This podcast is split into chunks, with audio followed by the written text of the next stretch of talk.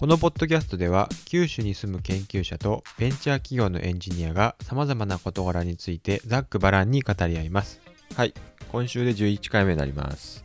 はい。じゃあ今週もネタ帳からやってみましょうか。はい、よろしくお願いします。はい。じゃあまずは、えー、どうしようかな。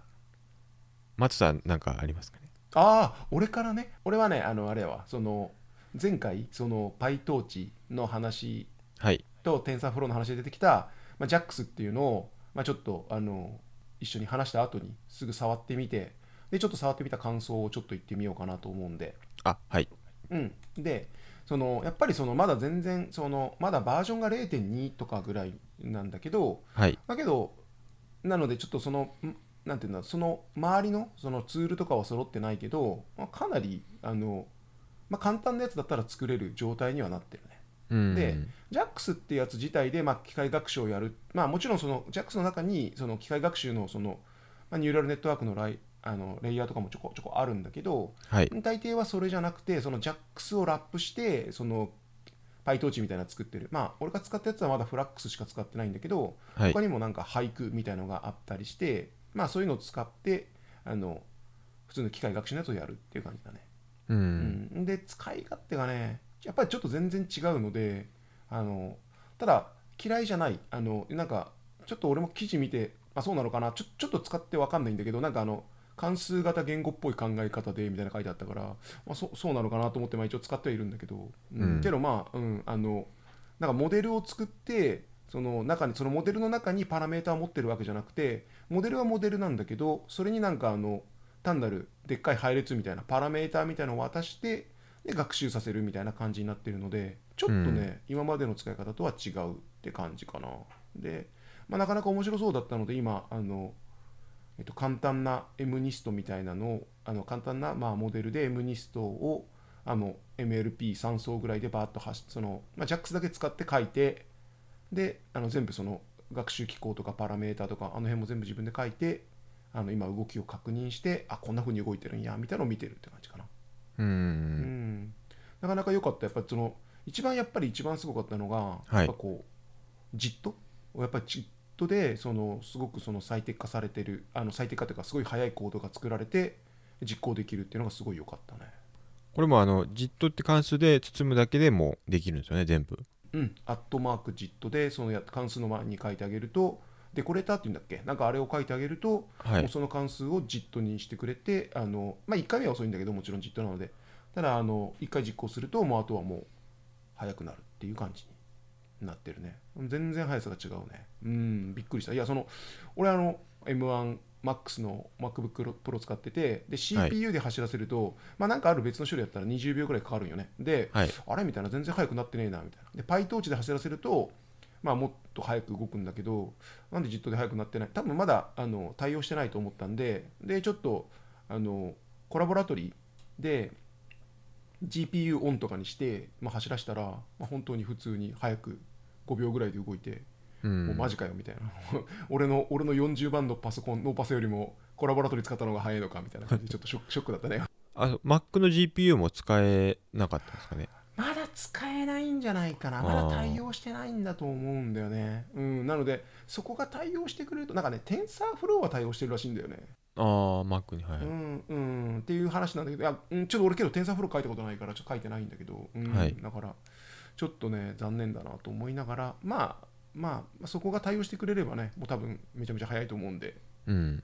うん、ちょっとさらっと書くのにもねいいかなと思ってまあその、まあ、俺の用途的にはその量子化っていうところが多分そのその、えっと、機械学習で量子化するで今やろうとしてるのはそのコンタイズアウェアトレーニングっていうやつをあのやろうとしてるんであのもう学習の時からもう量子化して学習するってやつをやろうとしてるのではい。あのまあまあ一から動かすのもありかなと今前まではそのポストトレーニングっつってそのもともとトレインされたプレインプレイあのフロートでトレインされたモデルを、えっと、量子化して使うっていう風なのをやってたんだけど、ままあ、それだと PyTorch とか使うといいんだけど、あはい。いいっていうかまあうん楽なんだけどあのまあ今回はもう最初から学習からもうコンタイズでやるのでまあ一からやるのも面白いなと思って、まあ、JAX 使ってみようと思って。うん。うん。よかよかった。うんどうだろうね。学習コストはどうなんだろう。ちょっと何とも言えないんだけどまあその Google がそのはいはい。ディープマインドとかがもうすでにねそれで実装してもうでなんかうん。標準化でここでうちの会社これ使いますみたいな感じなしてますもんね。うんうん。いやだからまあ確かにとは思うよね。実際その書き方書き方っていうかうんうん。2つ比較してみたらどっちが良かったとかありますか？比較っていうか見見やすさとか。見やすさね。いや慣れてる方にやっぱり引っ張られちゃうからね。やっぱまだパイトーチかなって気はする、はいはいはい。うん、けど考え方とかその思想的なものまあそのうん。早くしようとかそういう、なんかい意識的にそのどう書くかっていうのを考えさせられるって感じですかね？ああうんうんうんそうね。あなんかいやなんかね考え方が違ってなんかそのモモデルを作るのとパラメータを作るところがちょっと分割しているのではい。なそのそれがその PyTorch とかギュッと一緒なんよね。なんかモデル作るイコール中にそのパラメータまでこう頭の中に見えちゃう。なんかそうじゃない。別々に作る感じがするので。うんうん。全然違うそこが違うところかなけど綺麗に書けると思うよ。はいはいはい。綺麗に書けるっていうのはそのうんなんか変にごちゃごちゃしてないというか。うんそういう意味では綺麗に書けると思う。ん。ううんうん。なのであまああといやけどねこれね内部知ってる人用だと思う。結構そのなんつうんだろう。え意識する？その自動微分とか。いやしないです。しないです、ねうん。なんかあ結構自動微分とか意識するよ。だから。うんなのでうん。あまあちょっとごめん俺は意識して書くからはい。なのでやっぱちょっと、うん、その辺の細かい話が分かっているとまあいいかなと思うね内部触る人とかは多分いいと思う。ん。じゃあそうですね。う、うん、ま、けどどうですかね？まあ0.2だからもうちょい待った方がいいんですかね？もし使おうと思ったら。いやーじゃないんかな。やっぱりそのねやっぱり1点。すげえ変更変更ガンガンしていきそうですけどね。そうね。あただね JAX 自体はそのもうなんて言うんだろう。ナムパイ互換なんだよね、はいはい。うん、なのでまあ API が大幅に変わることはないと思うんだよね。まあナムパイで使える関数がまあ JAX でも使えるけどなんかその使えないやつもあるのでそのナムあの JAX の思想的にこれはちょっとみたいなのがあるのでそういうやつを無理やり入れてるようなやつがちょっとあるのでそれは変わるんじゃないかな。まあ簡単なそのやつは多分使えるとは思うけどね。うん。うん、やっぱりけどここでねやっぱり関数型言語の考え方っていうのがやっぱりちょっと入ってるのでまあやっぱどっかで素養としてねいや大久保氏どっかでやったことある関数型言語をがっつりみたいな。うんまあ昔大学の授業でちょっとやってましたね。なんだっけ。オーキャメル？違うわ。えーっとちょっと名前忘れましたけど。うんうんうん。なキャット？とかそのリストとか取り扱う時にすごい特殊でしたね、うんうんうんうん、まあそれぐらいとかうん。うんうんあの辺の感覚がねけどあるとねあの結構いいんじゃないかなとは思うね。なかなかそのデータをうん扱うのが難しいかなってうんうんそうね。そうね。あけどまああまあ慣れてくるとねそのそうだよね。難しいっていうのは多分その感覚の問題でその、はい。うんまあ確かにその学習コストが高いみたいなのはあるんだけどあの一回知っとくとあの結構考え方が身について、はいはい。あこういうふうに書く方がいいかもみたいなのがつくかもね。結構今のプログラムのコードとかも結構関数型言語の考え方みたいなのが入ってきて使われてる部分も多いのではい。ちょっと来年はねぜひねあのハスケルをちょっとかじってみて。そうですね。うん。かねすごい H 本ってまあハスケルすごいハスケルっていうまああの本があってまあそれはすごいハスケルすごいハスケルなんとかやってみようみたいな、まあ、なんか H 本って言われてるんだけどはいはい。あれはなかなかねいいと思うよ。入門には。うん。あでこれでちょっとあこんな感じなんやみたいなのをちょっとさらっと触ってみて、まあ、いきなり実用な的なものを書かずにあのまあ考え方的なとことかうんうん、ね、うん。うんうん、それ学ぶでも全然いいと思うけどね、まあ、せそのさらに次を次というかもうちょっとこのなんて言うんだろう新しいことをやろうと思った時はね。今ちょっと正月はラストブック読もうかな読もうかなっていうか動かしながらちょっと理解しようかなと思ってたんですよね。うんうんうんうん。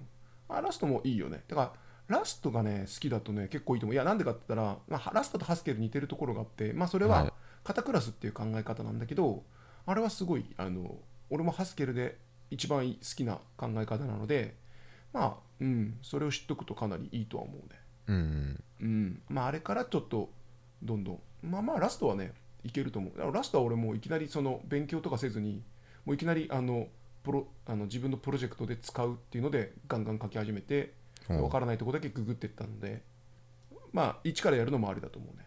正月やるのはありかも。うん。うん。ただあれよ結構なんて言うんだろう。メモリーモデルというかなんかそのメモリーがどういうふうに配置されてあこれこうなっとるんやとかいうのがちょっと分かってないとちいいちょい難しいかもしれうん。ん、うん、ただまあエラーはねすごいあの親切なんで、うん。あのあこうなってるんやみたいなの分かると思うよ、単純にその目的としてはうん。オープン CV あたりをラストでかけたら Python とどれだけ違うのかっていうのを知りたいですよね。速度的な意味でってこと？まあ速度的な意味もありますしうんうん。その使いやすさとかそういう部分けど結局オープン CV だったら、はいまあ DLL なんでそんな変わんないと思うんですけど。そうそう呼び込むだけだからね。うんうん。なのであまあけど綺麗にはうんまあその型かけてうんけど最近 Python でも型書くからな。ちょっとうんなんともなんとも言えんな。ラストに何倍みたいなやつあるんですか？あるある。あります？ある。うんうん。ちゃんとあの線俺も使ったよ。えっ、となんだっけな。まあ有名なやつがあるよ。おう。NDRA じゃなかったかな。あなんかその名前のあのうんあの配列というかうん行列を使うライブラリがあってうん。それ使ったよ俺も。うん。それを使ってあの自前でそのなんて言うんだろうレイヤーとか書いてたからうん普通に使えるよ。なるほど。うん早いよ。ただあれだね。まあ早いっつってもまあどのプログラミングその普通に CPU で早いしなんかこう俺も今やろうとしてるのはその GPU プログラミングはい。とかなのでそれはちょっとラストで書くときはちょっとなんかまだいまいち定まってない感じがするね。どれ使おうかなみたいな。ウェブ、うん。オープン CL っていうの前使ってたんだけどはい。まあなんか WebGL みたいなライブラリもあるし、まあ、ちょっとどれ使おうかなっていう感じでね。さっき話してたけどなんだっけ？メタルとか。ああいうなんかこう内部のやつのメタルだっけ？まあその GPU を使うための言語みたいなやつをどれ使うかみたいな。はいはい。メタルは Mac, Mac だけじゃないですか？ああ Mac だけか。うん。あとなんか他にもいいろいろあるよ。ダイレクト X とか。うん、あと NVIDIA のやつのあれもあるよね、なんかね。各まあ、基本は多分 NVIDIA のやつのが出して使ってるようなやつを使うとは思うんだけど、はいはい、うん、あの辺がちょっと俺まだね、ちょっとできできないっていうか、けどあれ使うと多分すごい速くなるので、その特にその行列計算とかああいうね、ところはね、はいはいはい。うんうん、なので、まあそれはもう勉強だよね、やるしかないっていう。うん。うん。まあ早くしたいと思った時にやるしかないけどね、結局は。うんうんうん。っていう感じだね。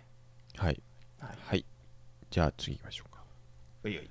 はいじゃあ次自分の方でえっ、と NARF っていう、まあ、ニューラルネットワークの技術で画像から衛星写真の画像からあの地面を 3D 化するっていうやつがあってうんうんこれまあ基本的に何が必要かというと、うん。うんえっ、とカメラあある視点から撮った写真の画。像うん。とその視点がどっからの方向であのどういう視野角で撮られたかっていう情報を与えれば。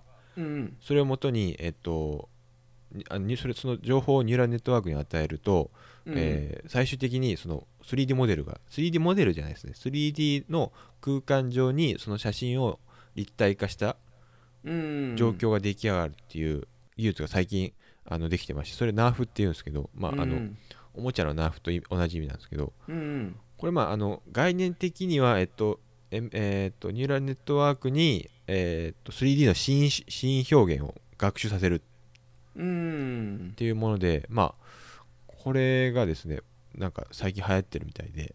あはい。はいその研究としてですね、うん。あああそうだろうね。そのなんか今ねメタバースとか言われてるからね。まあ 3D にした方がいいよね。うんだから結局どうそのウェイト重み自体が何らかの 3D の表現を獲得してるっていううんうん。ことなんですよね、でただこれってあの今のところあの1モデルにつき1まあ、モデあの 1, そう 13D モデルにつき1あ学習済みモデルみたいな感じになってるんですよね。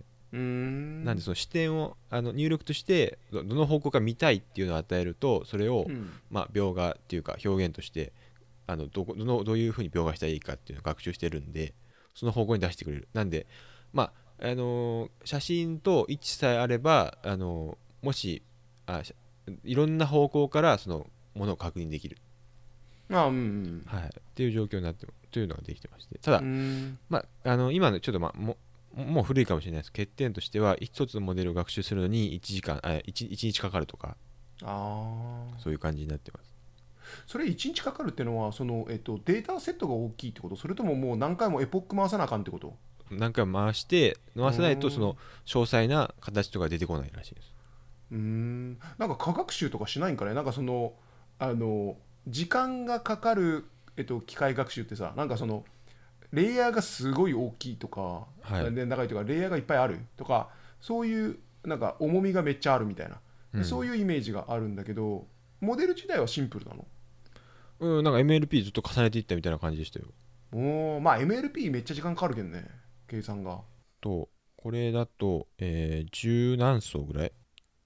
あ十何層もないな。うん8層ぐらいかな。活素少なくない？だからレスネットとか50ぐらいだぞレスネット50って50だし。まあまあまあごめんごめん。うん。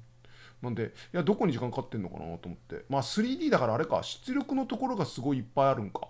学習の初期段階でだだいたいぼやけた情報が出てくるんですけどうんうん。それがその詳細にその形が出てくるところまでめちゃくちゃ時間かかるみたいです。うーん。うーん。なんかちょっとあれだね。なんか学習でもなんかちょっとあんまりないというかそのいやあんまりこうほら学習させるとさ普通科学習になるじゃん。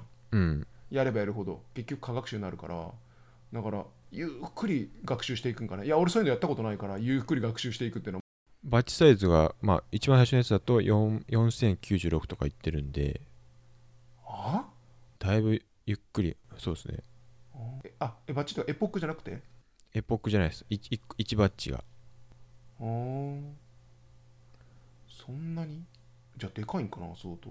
どういう計算してんだろう。まあ見てみな分からんけど。へえあまあけどいいよねそれ。あいやそれさその建物だけなんかねそのいや今ちょっと興味あるのはその、はい。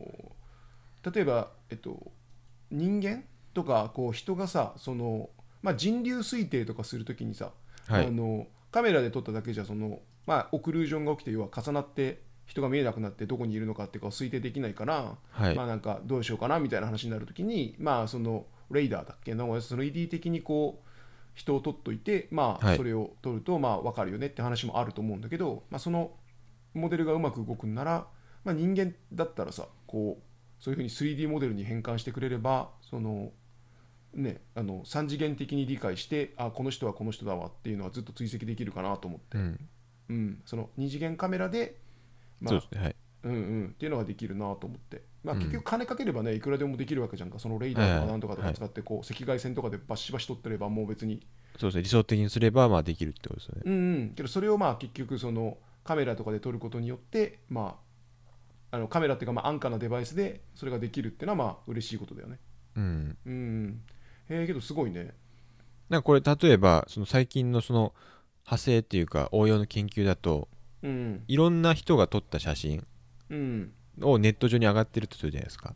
うん。そういうのから、えっと、合成してあの 3D モデルを作るみたいな。それなんかね昔あったんだよね。その、えっと、Google マップかなんかでさそのいろんなその有名な建築物ってこうみんな写真撮るじゃん。パシャパシャパシャで上げるじゃんか。で、はい。それからこう自動的にあこれはこの角度から撮ったんやろ。この角度から撮ったんやろ。みたいな感じで、はいはい。組み合わせて 3D モデルを作るっていうのは相当昔にありますね。かな、うん、あ S ったよね。ラム的なビジュアル S ラム的なやつですね。そうそう。それとは違うってことね。もうちょっとそのあ、まあ、例えばこれは、えっと、条件が例えばその人間とかいるじゃないですか写真撮ったとしても。うん。そういうのも加味してまあ共通の部分だけを持ってくるみたいな。うん。もう雑多なその建物だけ映ってなくて建物がちょっと一部しか映ってるとかそういうのであってもまあできる場合もあったみたいですうん、あけど入力にはだってあれなんでしょ？そもそもあのどの角度から撮ったかっていう情報を与えなきゃいけないんでしょ？あそうですね。はい。うん、だから難しい普通の人はまあどの角度から分からんもんね。うん。うん、一般の人が撮ったカメラなんて別に角度どのくらいかとかなんかやってんのかな？多分そこでまず最初に普通にスステレオマッチングっていうかうーん。あの姿勢の線維を計算全部してって感じですかね。うーん、まあ、どうやってるのかちょっと気になるところではあるけど。まあまあそれ多分その 3D にすることによってね、まあ、かなり嬉しいとは思うのでその特にその Google さんはねいっぱいデータ持ってるからさ。うん。Google ストリートマップからもう自動的にこうあの街のあの形が全部作れるんならそれに越したことはないよね。うん。うん。いや今そのほらね日本でもその国土交通省がそのプラトーみたいな感じでにあの各都市の 3D の情報とかいうのを公開したりとかするんだけど、まあ、あれはそのあのなんて言うんだろうもうその下の範囲要は下の形とえっと高さしか乗っ取ってないからその詳細な形っていうのが、まあ、あるやつはあるんだけど例えば熊本城だったら、はい。熊本城のこの屋根の形とかそういうのも一応その持ってる情報はそのそういうのは詳しいやつはあるんだけど、まあ、詳しくないやつはないんだよね。本当に箱みたいな感じになってるから、うん。なんかもっとこうね立体的にこう街の形が見れる良くなるとあそういうのを使ってねできるといいなとは思うね。まあ Google マップとかで見たらあ割と出てますよね。あうんうんうん。あの辺は多分だけどデータ持ってんだと思うよね。うん。あの調べたんだけど前輪さんがそういうモデルも売っててその多分詳細なモデルをねあああのね多分テキスチャーも持っててみたいな感じで、だからすげえな。うんうんうん。なのでそういうのはできるから。どうやって手に入れたんですかね？それから作ったんですかね？ああ作ったんだと思うよ。ちゃんと。なんかその建物の情報から、うんうんうん。なんだと思う。なんかはい。ちゃんとデータ取ってたもんね。だからパッと見た時におって思ったもんね。まあもちろんそれはねお金払って買うやつだからあれだけど、まあ、やっぱり無料でできてさらっと試せるっていう意味ではまあその国土交通省のやつはいいなと思って触ってはいるけど。うん。うんなのでちょっとねあの興味はあるね。それはねそういうふうに綺麗にできるんであれば、そうですね。うん。うん、いやより詳細なシミュレーションができてさいいなと思って。あとこうほら人に見せるときにねあのいいじゃん。かっこいい。そうあのシミュレーションなんていうんだこうデモするときに。うん。おみたいな。だからやっぱ未来未来を感じるデモがいいじゃんやっぱり。おって いやそのいや俺らはさそのいや俺とかはさ技術屋さんでその特にその言語処理系とかコンパイラーとか作ってた人間だけにさもう目に見えないわけじゃん。例えばうわっつってコンパイこの言語処理系最高とか言ってもさ なんかこう一般人には伝わらないわけじゃんか。はい。はいってなるだけじゃんかただ単に。いやハスケルのこの構文のここがですね最高なんですよとか言ってもさみんなふーんみたいな。ふーんふーんってなるじゃんか。いやこんなに抽象化できるのにとか言ってもさほらこの関数とこの関数って一般的には抽象化できなくて別々に作ってたけどほらほらモナドを使うと一緒になっちゃうとか言ってもさ誰もふーんなわけじゃんか。うん。なんだけどやっぱりこう誰にでも目目で見てわかるわけじゃんか、まあ、都市の例えばビルがバーって立ち上がってさ 3D で、うん、でなんかこうここにもしほらゴジラが歩いちゃうとこんな風に街街が壊れちゃうんですよみたいなの見せたりとかしたらさはあーってなるじゃん。うん。はあって、うん、あと俺今ちょっと作ろうと思ってるのはそのそれぞれのビルとかをこうなんか合体させてロボにするとかね。あのいやなんかあの街のビルっていうのはまあ個々のもう、まあ、メッシュになってるわけじゃんか。はいはいそれをバーってこう集めてガチャガチャガチャって合体してなんかロボットっぽい形になるとか。ああなんかうん。勝手にあのビルがこううそうそう合体して。ロロケットみたいな感じにと飛んできてで合体みたいなそうそうそうそう。なるほど。そういうのとか作るといやそのそれで何ができるかって言われても別に何もできやしないけど。いやけどなんか面白いです。あの例えば場所場所ごとに建物って違うじゃないですかモデルが、うんうんなんでそこの福あの福岡県のなんかビルのロボットみたいなとか そうそうそうそうそうそうなんか大分県だったらちょっとしょぼいなみたいな感じになって。足りないなビルがみたいなね。はい。ね。いやそういうのもだからできそうじゃんか。だからそういうのをちょっとねあの、まあ、やってみようかなとは思ってるんだけどまあその見せるっていう意味でねその、まあ、それで見せて技術力を見せて、まあ、仕事をもらうっていうのがまあいいかなと思って、まあ、だからその見せる技術のところと、まあ、実際にね、内部のその処理のところとか例えばその簡単にねみんな携帯ゲームのその馬娘とかやっててさなんかうわ可愛いとか言ってもまああれもめっちゃ技術の集合体なわけじゃんか。別にその、はい。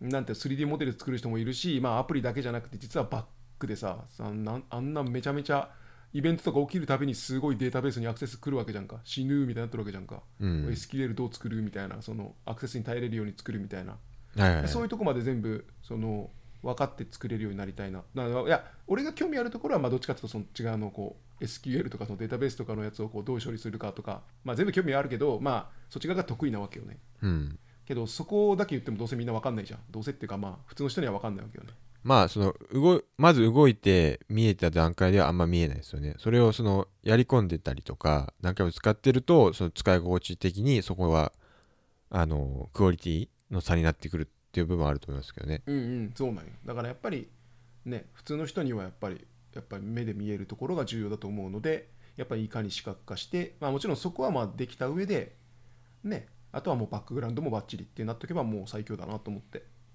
うん。まあ、なんで今ちょっとねそれをやりつつ見てるんだけどね。はいはい。うん。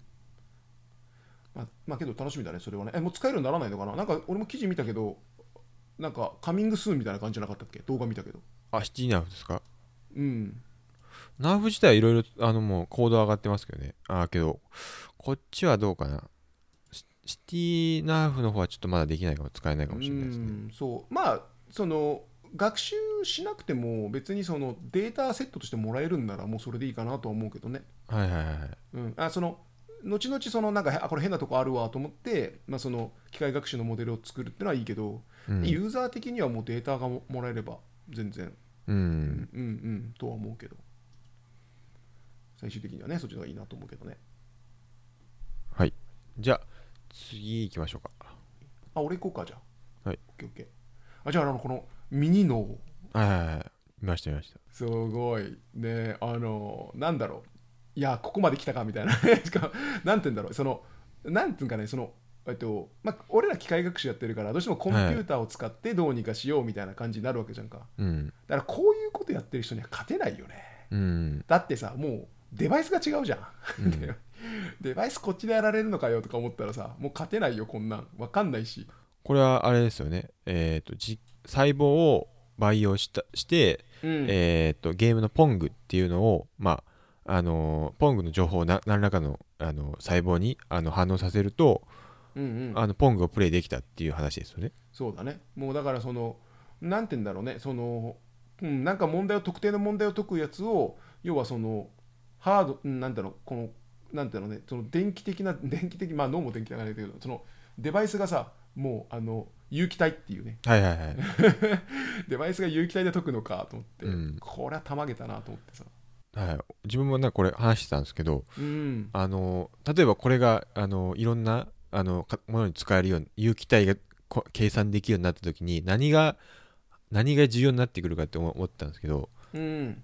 今パソコンであれば電気じゃないですか。うん。でこの人たちはこの人たちこの細胞たちは例えば、うんあのなんかなんか何らかの栄養をずっと送らないといけないみたいな。そうだね。ことになってきた時に例えばそれがまああの液体とかな何らかの液体をずっと垂らし続けなきゃならないってなったらそこのを作るメーカーとかも儲かると思うんですけどもしこれがなんかあの窒素とか酸素を供給して使うようになったらもう電気いらないよねっては考えてましたね そうね。そのそこら辺にあると全部で動くみたいな。うん。てかなんならあれでもね。人間の体に移植してしまえばね。だからあのその本体から栄養をもらいつつはいはい、はい、動くみたいになるわけでしょ、それそれ緑ミトコンドリアそれじゃない そうそうそう。いやミトコンドリアはまあほらあの特定のあれはしてくれないけどいやその AI 的なサポートがさ、はいはいはい。要はその携帯持たなくて、まあ、自分の体のねエネルギーで動くんならほらバッテリー問題とかも解決するわけじゃん。だってあの携帯なんてほとんどがバッテリーなわけじゃんか、うん。だけど、まあ、これはもうねあの自分の人体につなげとけば安心みたいな。安心じゃないけど、うん、その栄養は自分から取ってくるみたいな、はいはい。うん、すごい。で逆にねいっぱい栄養と使ってくれるんだろうねこうダイエットにもいいわけだからね。いやそれはなんか危なそうですけどね。なんか逆に規制されてそうな いやけどなんかそういうなんかすごいなと思って。そういやそういうのが進むなと思ってさ、うん。いやいや面白いなと思って、うん。うん。もう全くその今今の01のコンピューターと考え方違うからすげえ省電力じゃないかなってそう思ったんですよね。あうんうん。そのあれだと思うね。その俺らの脳ってよよく言うもんね。その脳のその、まあ、俺らってその複雑な、まあ、そのコンピューターみたいに早く計算はできないけどその一気にあの、まあ、要は消費電力が全然違うっていうもんね、はいはいはい。うん、そっち側の方が、うん、なので全然違うと思うよ。めっちゃ少ないと思う。いやできたらすごいよね。でけどどうなんかね？ちょっと倫理的に大丈夫なんかね？ちょちょっと分かんない。その技術的に分かんない。そのこういうのってさやっぱり最終的にあれじゃんか。何をもって人とするかになってくるわけじゃん。はいはいはい。ああまああの赤ちゃんとかのあれもそうですよね。そのあの胎児をあの中絶しなかったら殺人罪になりますもんね。うん、だそうだそうだどどどっからをねあるとする。だからこれもだけどさその判断できてるって思ったらもうさなだちょっと分かんないねあれは。うん。うん。だからちょっとやべえ気がするけどねその今でさえさなんかあるじゃんか。なんか AI ロボットが例えばこうよく SF であるじゃん。AI ロボットがこう心を持ったらどうなるみたいな。はいはいはいはい議論がいっぱいあるわけじゃん。なんか哲学者によってはもうそもそもそんなの心持つわけないじゃんっていう人もいるしまあ人間っぽく見えればあれなんじゃない？みたいなのはあるしちょっと何ともね判断が困るけど、うん。うん、だからもっともっと進むよねこっちの方が。有機体だから。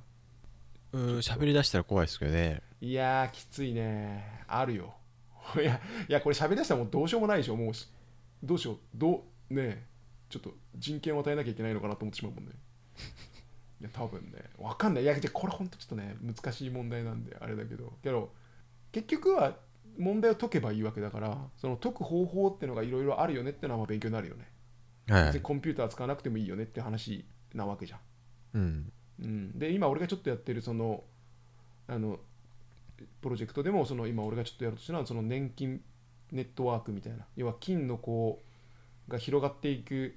でショーテストパスを見つけるみたいなのを、うん、モデル化するっていうのもあったりとか、まあ、まあ昔からあるよねそのアントコロニーみたいなそのアリのあのフェロモンのあれとかはいをこうしてこう最適な問題を解くみたいな。要は動物というか生物から着想を得て計算の方法を考えるみたいなのがあるじゃんか、あはい、まあ、あれと近いか近いっていうかまあ これダイレクトだけどそんな感じがするなと思って。ああいや年金ってあのあっちの年金かと思ってましいや違う。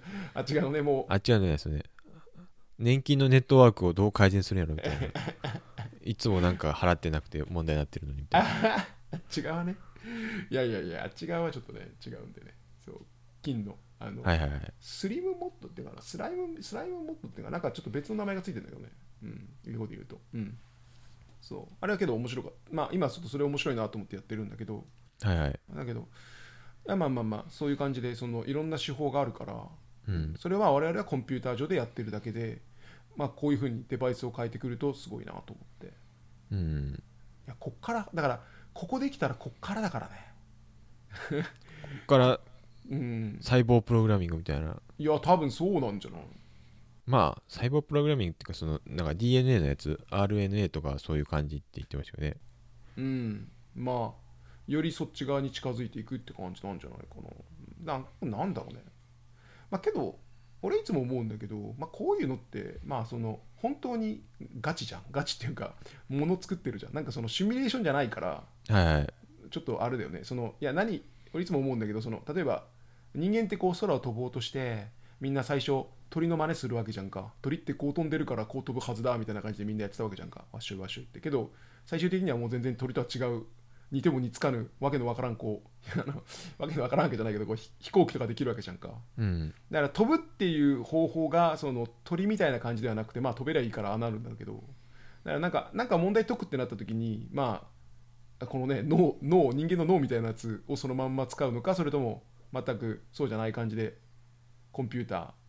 まあみんなこう AI って脳とか言うけどあれ単なるでっかい行列計算なわけだから。はいはい。単なる単なるでっかい行列計算をあの金の力でぶん回してるだけなので。だからななんとも言えないけど、うん、ちょっとどうなるんかなっていうのは気になるところだよね。どっちが効率がいいのかとかね。うん。まあ明らかになんかもう最近の PC PC っていうか計算能力がもうなままたなんかあのワット数がだんだん上がってきてますよね、あうんうんうん。並列化から。そうね。まああと CPU めっちゃ増やしてるしねうん。中身で。だからそう仕方ないね。はい、今度出る AMD のスレッドリッパああー。あれがなんか上がってたんですけど情報が。うんうん。なんか最上位モデルはうん。市販、商用あの市販ですよ。市販で64コアの128スレッドって 何の処理するんそれもう。藤井聡太あのが大喜びするって言ってああそういうことね。まあそれは嬉しいかもね。いやけどいやすごいな。よく作れるな。あその藤井聡太で思い出したけどあのあれらしいね。そのなんだっけあのどっかの昨日かな？そのあの国土交通省じゃないと思うけどどこだっけな？なんかあの AI の自動運転かなんかのやつのやつでなんかレベル4をなんか認可制にするみたいな話になっててでさらにその話でえっとそのもともとポナンザだったっけな？あの将棋の AI 作ってた人はいはいはがい。会社作ってたもんね。その2025年までに確かあのあのレベル5の自動運転するプログラムを作るみたいな、あそのポナンザの人たちが。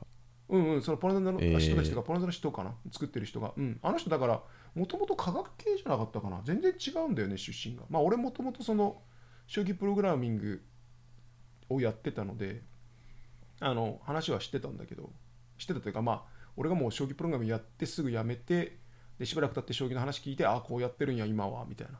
うん。ええと思ってた時にポナンザが出て「おマジかよこんな方法あんのかよすげえ」みたいな。なんかもうあの人の話で多分一気にちょっと話が変わったんだよね。まだ AI が流行ってないぐらいの時にあの話が出てはあと思って。うんはあってなってでそれからまた AI が出てきてああこれがゴールだったかみたいな感じで、うん。そうかと思って見てたけど、うん、でなその人が今なんか会社作ってやるみたいな話らしいよはいはいはい。えうん、いいなと思って。俺も入れてくれよなと思って。いやいや。多分強化学習とかでやるんじゃないかな。ーそれそっちなんか、D、DL 将棋って方はそっちじゃなかったですかね？うん、ああうんあそのあれはねいやその AI その、うん、車の自動運転の方はだからうん。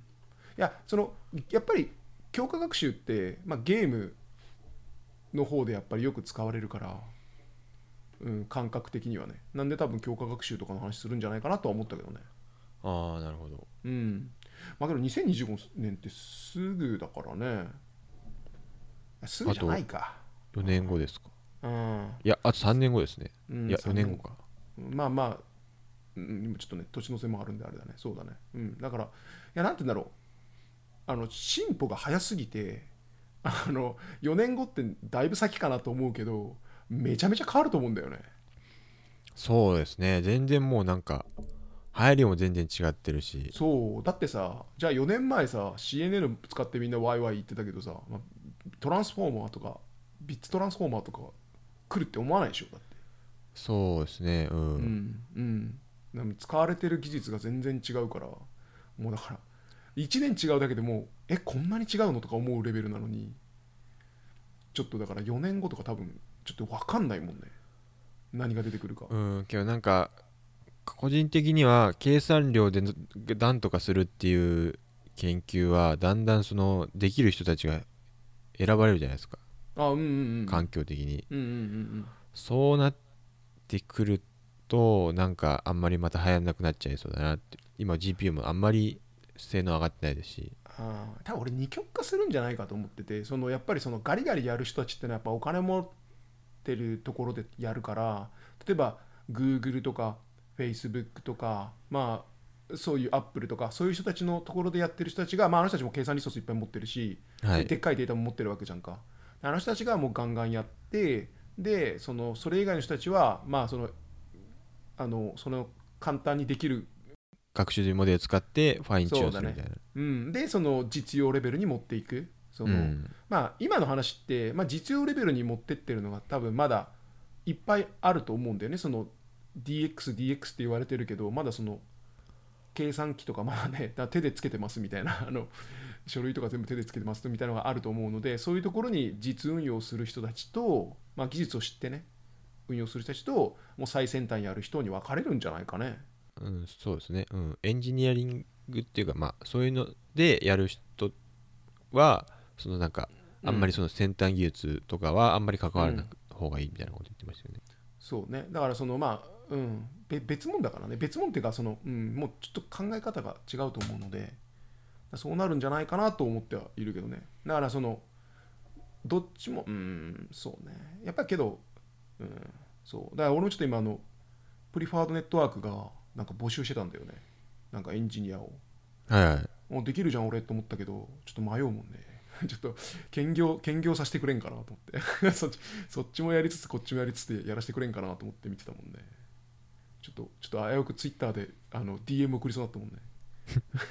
いやマジでマジで。いやちょっとちょっといやマジでマジで送りそうになった。ちょっとこれちょっと悩んだもんね。あれっつって。これやその求めてるところがさもうめちゃめちゃ俺にフィットしてるわけよ。フィットっていうかもうもう俺じゃんと思うレベルの大体話でもう全部できるんだけどと思って。だからちょっといやけど、まあ、そういうのに触れたことないからはい。その実際にねやってるところ作ったことはあるけど簡単なのなのでちょっと入ってみたいなとは思うけど、まあ、今の仕事辞め別に辞めてもいいけど 辞めてもいいな。ちょっといややめやめやめてもいいな。